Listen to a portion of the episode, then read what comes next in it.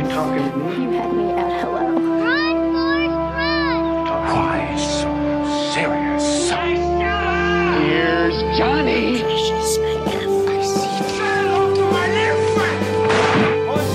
Vive el cine en primer plano.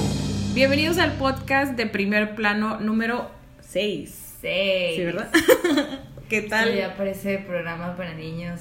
Este es el número 6. Sí, ya sé, o sea, ya aquí es Plaza Sésamo para poder acordarnos de qué episodio sigue, pero no sé por qué en mi mente ese tipo de... No puedo retener ese tipo de información por alguna manera, pero, pero bueno, mi nombre es Sandra Pineda, ¿cómo están? Buenos días, tardes, noches. A la hora que nos escuchen. Buena- buenas. Yo soy Marisela Leal. ¿Qué onda? Pues ya ten- estamos teniendo como la, la depresión post Óscares, donde siento yo que nos, no sé, como que ya, to- como que ya todo el mundo se esforzó y ahora al cine no le importa y pone películas bien X. Pues mira, fíjate que yo no tengo tanta depresión. Ya quería que se acabaran, ya era demasiado el hype, ya era como que ya digo, no es que no lo merecieran, pero ya como que ya, Suficiente. ya hablamos suficiente de los Oscars, de Parasite, de todo. O sea, y pues ya Era suficiente. déjenlos descansar. Ya sé, bueno, justo estábamos platicando antes de entrar al aire que, que hay por ahí. al aire.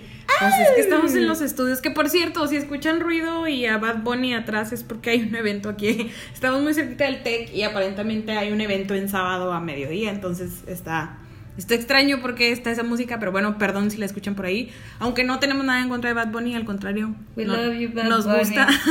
Estamos bien. Pero, pero estábamos hablando de que entrevistaron hace poquito a Bong Joon-ho y menciona que Scorsese le mandó una carta diciéndole que, que ya, que por fin ya puede descansar, ¿verdad? Igual que todos nosotros, pero que no descanse demasiado. O sea, que, que como quiera, él y todos sus amigos directores están esperando cuál va a ser su próxima película. Entonces, pues qué padre, ¿no? O sea, que te, que te digan eso. Aparte, yo no sé si la carta literal fue una carta de que escrita a mano uy, o, imagínate. o algo como online que no creo O sea, que Marty se... Digo, yo creo, o sea, y por el estilo del señor y por la edad y todo, yo creo que... Por la edad. No, pues, o sea, vamos a aceptarlo, el señor tiene 80 años. Ajá. O sea, yo creo que sí se sentó, agarró papel y... No lápiz, pero lo que sea, y se puso a escribir. Yo Eh, también. Estimadísimo John Bonjo. Yes, mi estimado. Sí, le puso al final un sello de estos de los de con cera que le un una. Ajá, le puso perfume. Tronado. o sea, ojalá y sí. En mi mente así pasó también. Sí, él, él la vio también, pero qué chido tener esa validación, esa aprobación de una persona que todo el mundo estaba pintando como tu competidor, pero en realidad es un amigo y colega que te estima y aprecia lo que haces. o sea. Claro, o sea, al final de nuevo, digo, se oye súper cliché y súper trillado, pero no hay perdedores. O sea, en este No, tipo claro de, no. de eventos para nada que hay, que hay perdedores. Pero, pero sí, eso estuvo, estuvo súper interesante y se me hizo muy lindo. Aparte de Bong Joon-ho, o sea, en las fotos se ve súper de que la sonrisa de oreja a oreja. y, Claro, pues, o sea, él, padre. él dice que no, pero sí lo está gozando, o sea, que tu película por fin tenga el reconocimiento que se merece. Claro. Pero bueno, ya, seguimos hablando de... Ya, ya, hasta ahí dejamos. Ojalá hice el último comentario de Bong Joon-ho y de Scorsese y de Parasite y de los Oscars. En un rato. Sí, en un rato. porque va a pasar algo muy interesante en la tele o en el streaming. Ayer salió la noticia. Bueno, para empezar, sal, o sea, creo que ayer en la mañana todos los que formaron parte del elenco de Friends pusieron una foto de ellos de hace como 20 años porque se ven súper jóvenes y súper hermosos en la foto. Yo creo que están photoshopeados. No, sí, es una foto muy vieja. ¿Sí? Es un photoshoot tipo de cuando. Friends existía, de cuando tenían 30 años y ahorita tienen 50. Este, Damn. y donde solamente taguean a todos los que salen en la foto, que obviamente son los seis amigos de Friends, y a HBO Max, ¿no? Entonces, todos, obviamente, el internet perdió la cabeza y pues va a haber una reunión de Y es, es algo que llevan como Varios años, ¿no? varios Hablando. años ya como jinteando. ¿Cómo, cómo lo puedo decir? Sí, como que aquí Mm. ya, ya existe esa de nosotros no estamos cerrados, pero, o sea, yo creo que no les habían llegado al billete. Es lo que yo creo sí, que pasó. Sí, sí, sobre todo con lo que pasó pues cuando estaban grabando, que dijo, pues la serie es un super hit, porque estamos ganando tanto. vamos a ganar un millón de dólares por episodio. Y todos, eso es la diferencia. Todos, porque y eran seis protagonistas. y todos ganaban, porque ellos todos e- eran starring, ¿no? O sea, todos eran personajes principales, cosa que por ejemplo no sucedió en tipo Big Bang Theory, ahí Penny y Leonard, que no me acuerdo sus nombres en la vida real, ellos ganaban mucho más, y este Sheldon, eh, mucho más que los demás, Sí, o sea, claro. ahí no pudieron llegar como a ese acuerdo. Este, la foto, ahí sí, si la tagueas está el nombre del, del fotógrafo, que también él, él hace un chorro, trabaja con Vanity Fair, Mark Seliger. él, él es súper bueno y de toda la vida y es un súper fotógrafo eh, y siempre estas fotos súper cool que toman en, en las fiestas después de los Oscars usualmente las toma él. Entonces ahí para que tengan la referencia es súper buen fotógrafo. Pero sí, Mi, mi diosa Charlize Theron. claro, tiene un buen de fotos de un chorro de, de, de famosos. Entonces si se quiere meter a su Instagram, ¿cómo está en Instagram el, el señor? Mark Seliger. Literal así, entonces Sí. búsquenlo. Y este, pues qué padre, la verdad yo estoy súper emocionada. No me importa que vaya a costar un millón de pesos la suscripción. Yo ahí voy a estar porque yo sí soy.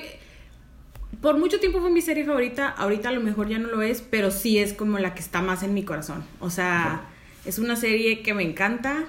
Que me sé la mayoría de los episodios, este, las líneas de los episodios y, y es muy, está, no sé, me gusta. Es, está padre y fue como transgresora para su época. Digo, tenía muchos chistes, ah, a lo mejor no tan políticamente correctos, pero sí tenían una pareja gay que siempre salía, o sea... Fueron los primeros en poner una pareja de lésbica en la tele, al parecer. Ajá, o Entonces- sea, sí, sí, sí tenían como que esas cositas muy progresivas, digo, a lo mejor no eran tan evidentes como las tenemos ahorita, pero, pero sí estuvieron como pushing los...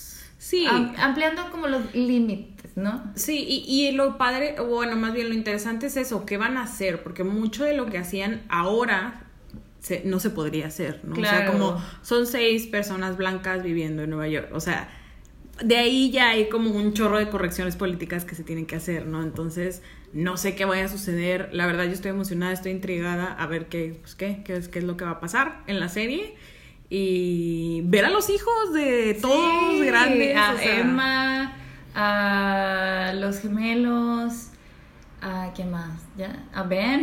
¿Qué A pasó Ben. con Ben?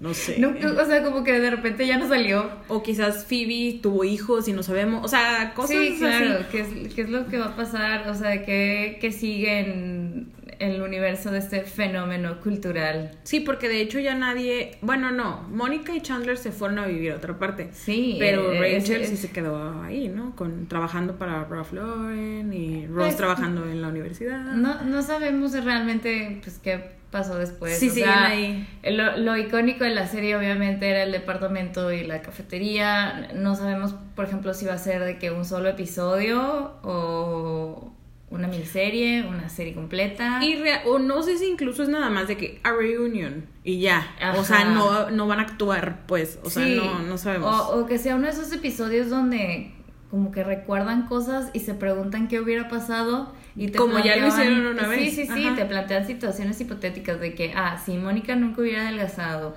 o si no sé qué. Si Rachel Ajá. nunca se hubiera operado la nariz. ¿O no? Sí, si Rachel se hubiera casado con Barry, Barry, o sea, cosas así, ¿no? Sí, sí, este Ron no se hubiera eh, divorciado de Carol, ¿no? O sea que no. Ajá. Sí, si Phoebe hubiera seguido en el stock market. Ese es un. Es, es, Storyline buenísimo. e- ese episodio, este, la verdad, mi favorito es cuando compiten por el departamento. Ah, sí, el Like, Transponster. He's a transponster. Así Ya, es. De hecho, está, está viendo que en el Instagram de Jennifer Aniston le dio la como bienvenida a Instagram a Ah, Matthew Perry sí. de que y le puso de que happy birthday no puedo creer que después de todos estos años no sé no Sigo sin saber. no no no no estés tan metido en la tecnología después de todo Eres un transponster Sí, pero bueno. Se me hizo muy chistoso, Si no han visto. Friend, no tendrá nada de sentido lo que estamos diciendo, pero ahí está en Netflix todavía. Entonces, Todavía las 10 temporadas entonces para que se lancen a, a verlas. Yo ahí por ahí las tengo en DVD por si alguien las quiere, se las puedo prestar también. Pero, pero la bueno, verdad, a veces sí me causa mucho conflicto de que, ay, yo nunca he visto Friends. Y yo de, ¿cómo? guay. ¿Por ¿Cómo? qué? O sea, Pero es algo que, si te pones a pensarlo, pasó hace veintitantos años. No Acabó en tienes por qué 2004. haberlo visto. Ajá. O sea, yo en 2004 tenía que 13 por ahí, más o menos. Ay, ya revelé mi edad. O sea, es que alguien nacido en 2004 tiene que 16 años. O sea, puede que Pues sí. ni siquiera haya existido en el mundo donde ya estaba Friends. Pero bueno, en fin, esperemos que Friends ande por ahí y que, pues, no sé, que nos haga feliz. No voy a ser una decepción, que no creo, no sé, o sea, estoy como a ver qué va a suceder. Estaremos a la expectativa. Así es. Este, bueno, de ahí nos vamos a platicar. Platicamos primero de Just Mercy, rápido. Sí, Bueno, eh, ¿tú es una, sí, se estrenó ayer, ayer viernes, ¿qué día cayó? ¿21? Algo así. viste? 21 de febrero, Así es. exactamente, así es. Eh, es una película que se llama Just Mercy o Buscando Justicia en español. Eh, están como protagonistas Michael B. Jordan y Jamie Foxx y también sale Brie Larson. Michael B. Jordan Mi novio. no sale tan buff como en otras películas, pero igual está Es guapísimo. igual, Es, es igual, y me gusta el anime. ¿En ¿Dónde serio? encuentras a alguien así? Nos Sí. vemos en California. Es muy lindo y es muy buen actor. O sea, Sí. realmente aquí, que es un personaje mucho más serio de lo que usualmente él, no sé, pues actúa, eh, lo hace muy bien. O sea, la historia es que él es un abogado que de Harvard Que recién se acaba de graduar y no viene como de una familia rica ni nada, o sea, es una familia normal. Él en su, en su infancia le pasaron cosas feas en su familia que lo hacen eh, querer estudiar para ser abogado y así poder ayudar a las personas que están en, en el camino a la, a la pena de muerte. Ok. Entonces, pues obviamente que el noventa y tantos por ciento de los que están, aparte está en Alabama, o sea, en un, en un estado Uh. súper Ajá. súper, ya saben, ¿no? De gente blanca, mala y horrible. Entonces, la mayoría de los que están en pena de muerte, pues son obviamente personas de color, personas negras, y que sus casos son absurdos, o sea, son absurdos porque están ahí en, en, en, en, la, en, la, en el camino a la muerte, ¿no? Entonces, él lo que quiere es darles una segunda oportunidad. Y obviamente que al principio pues todos están como renuentes, ¿no? O sea, no están seguros si confiar en él porque pues ya han venido a miles de personas antes de él a, a prometerles cosas y al final no sucede nada, ¿no? Entonces, digo, esto es algo que ya hemos visto mil veces en el cine, en la tele, o sea, no es una historia nueva ni mucho menos, pero lo que sí está muy padre es justo las historias como adyacentes a la historia principal, o sea, en los reos, obviamente nos enfocamos en uno, que es, es Jamie Foxx, el que lo metieron a la cárcel por haber supuestamente matado a una chica blanca, lo cual no es verdad y es muy obvio que no es verdad, pero pues obviamente la policía buscaba un culpable y ese fue el primero que se les ocurrió.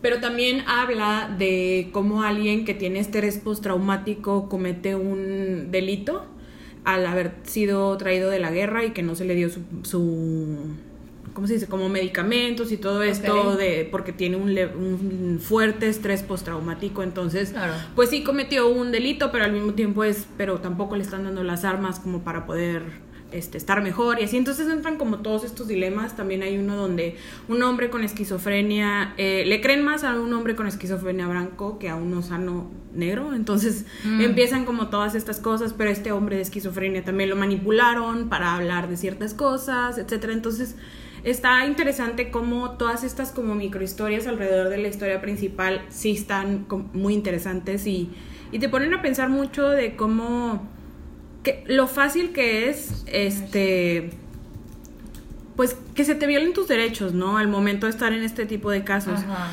Y hay una parte en la que incluso uno de los personajes secundarios menciona que los, los hombres o en general las personas de, de raza afroamericana nacen siendo culpables. Entonces es algo horrible, o sea, es, un, es una oración, un- una frase que se me quedó muy grabada en la mente, que dije, "Cla- o sea, qué triste que sí es Sí verdad, es. ¿no?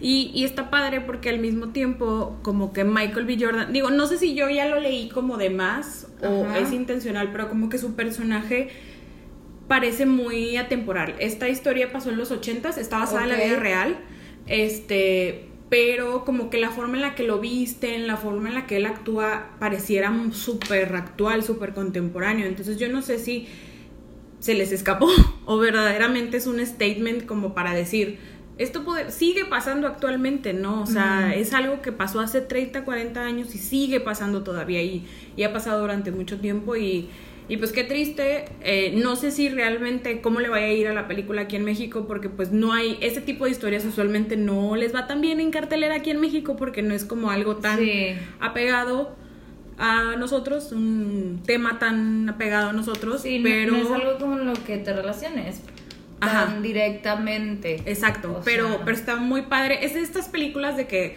si estás con tu mamá o algo así, puedes ir a verla. O sea, siento yo que es como dramas de estos de padres, ¿no? Ok. Entonces, pues está bien.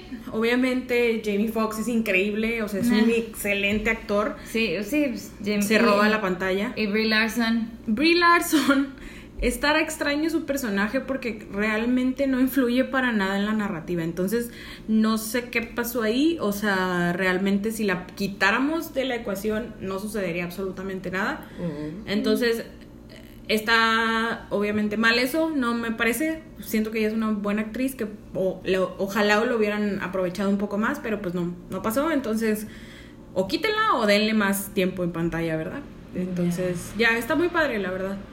¿Sabes qué otra película sí está como que pasando muy desapercibida en las carteleras mexicanas? O bueno, eso, así lo sentí. Es la de Gentleman, Los Caballeros. Ah, sí. La de Guy Ritchie, o sea, te digo que fui al, al cine a verla y tenía muy poquitas funciones, que se me hizo raro, o sea, porque es una película que por el género, por la trama, por todo, siento que debería ser como box office hit.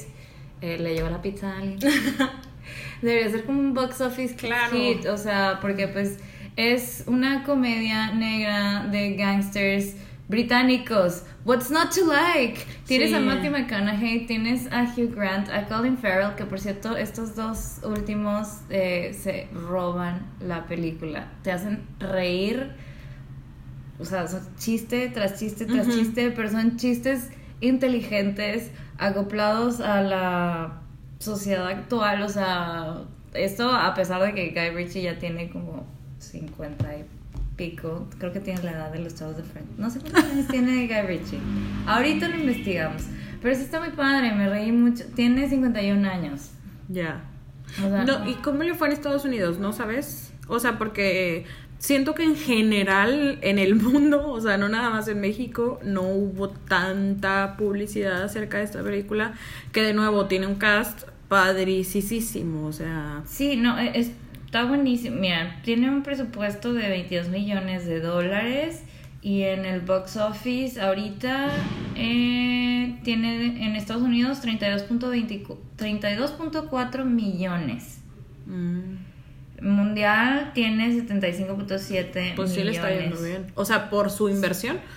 Pues sí, pero no está haciendo también como, no sé, como siento que podría ser Claro, o sea... considerando eh, el cast, la trama. O sea, todo está súper padre. Neta, me gustó un chorro la película y es algo. O sea, es de las pocas películas que digo que tengo que volver a ver. ya se fue la pizza. El pizzero. Este, entonces, sí, la, la recomiendo un chorro. Es de este drug lord gringo, o sea, Matthew McConaughey, que se establece en, en Londres, crea un imperio de marihuana, se vuelve como súper, no, pues no tal cual el chapo londinense, pero... Que por cierto, ya salió Narcos. La Ya segunda temporada. Narcos. Yo estoy en contra de esas series porque pues por la trama, por cómo se roman sí tiene un poco de historia, pero a la vez como que se romantiza la violencia y se normaliza, entonces estoy súper en contra de esas series. Sí la he visto, vi un capítulo de esta última temporada. Está muy buena, no digo que no, solo no es mi tipo de serie. A mí sí me gusta un chorro y la verdad no creo que la romantice, al contrario, O sea- creo que si ves el verdadero como que el verdadero enemigo son Sí, claro, Todos. pero como quiera te tienen ahí picado con los personajes, o sea, entonces, no sé, yo no apoyo tanto esas series, no creo que aporten nada como que a la vida o que inciten a una verdadera reflexión, que tampoco es Gentleman, la verdad, pero, o sea, no sé, no soy fan ni partidaria, entonces es todo lo que voy a decir. A mí sí me gustan, la verdad. Sí, sí me O sea, no he visto la segunda todavía. Sí me gustó mucho la primera. Y siento que ya se debe de empezar a hablar un poco más de estos temas. Y de otras maneras, no nada más como dices tú, así con show off de dinero y todo lo, lo romántico que viene detrás de, de- No estoy segura si Narcos México lo haga al 100%, pero hay otras películas actualmente que sí están comenzando a ver este tipo de temas de, de otras, desde otras perspectivas un poco más respetuosas y de nuevo que sí incitan a una verdadera reflexión. Pero ya eso es para otro capítulo. Por ahí hay algunas películas interesantes que hablan de ese tema y que sí debemos de estar hablando de esos temas porque es algo que sí se vive bastante aquí en México. Yes. Este, pero bueno, de ahí, ¿qué más? ¿Algo más de los Caballeros del Zodiaco? Los Caballeros del Zodiaco, esa veanla, la pueden ver en Netflix y Los Caballeros de Guy Ritchie los, la pueden ver en el cine. En el cine todavía. Está Muy buena, nada más sale una mujer, eh, pero es una pieza importante. O sea, si fuera un ajedrez, ella sería la, como que la reina. Está, está muy chida. Ok. Algo así como Oceans. Eh, yo creo que. Del estilo, digamos. Del, del estilo eh, se me hizo más como el bebé entre Oceans y Knives Out, pero con el estilo de Guy Ritchie eh, y sí tiene como que drama, tensión, mucha comedia, misterio Qué padre. y droga. O sea, neta está muy muy chida, o sea, está para pasar un buen rato y ya. Qué bien, sí, sí la, igual y si la puedo ver pronto. No sé cuánto más vaya a durar en cartelera, quizás solamente esta semana que sigue y ya. Sí, tenía ¿Quién muy, poquitos horarios. No sé cuándo se estrenó el 14 de febrero. Tiene una semana Una entonces. semana. O sea, sería su segunda. Quizás unas dos semanas más y ya, ya va para afuera, desgraciadamente. Pero bueno, sí en el cine, búsquenla. Y de ahí vámonos a otra que también este, es- estrenó hace dos semanas, que se llama Bombshell. Bombshell, que estaba nominada, mi queridísima Charlize Theron y Ma- Margot Robbie también estaba nominada Creo que sí. Creo que sí. por actriz de reparto, ¿no?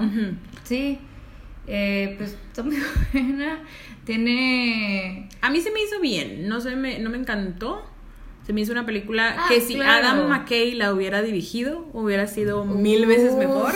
Sí. Porque trata esta onda como documentalona Sí, sí, y así. sí. Y siento que el director está muy novato. No recuerdo el nombre del, del director, pero es un príncipe. O sea, apenas va iniciando su carrera.